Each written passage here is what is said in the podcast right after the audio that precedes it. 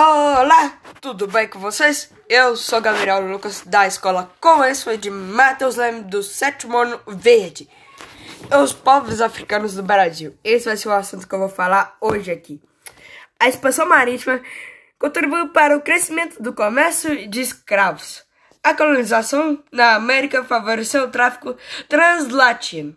Os africanos desembarcaram aqui na condição de escravos, sendo a mão de obra que ergueria e sustentaria o Brasil durante muito tempo.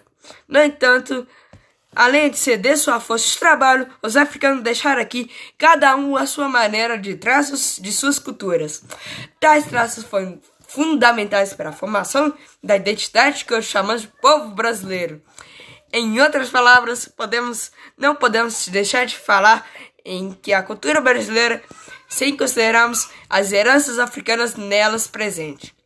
A culinária como o acarajé e o vatapá, os temperos azeite de tendé, pimentas, danças e os ritmos, samba, jongo e as celebrações religiosas, candomblé, além de muitas outras palavras existentes no português do Brasil.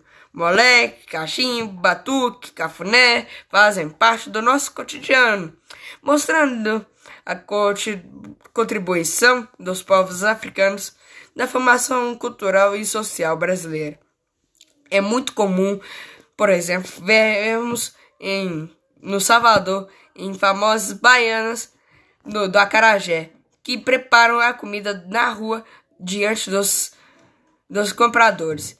Trata-se de uma prática que veio da região Benin e Nigéria, quase incorporou aos nossos costumes e agora também nos pertence.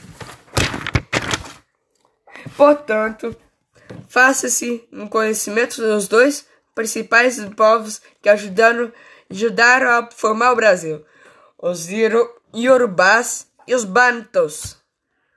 Muito obrigado por ouvir até aqui no, o meu podcast. E até mais. Falou!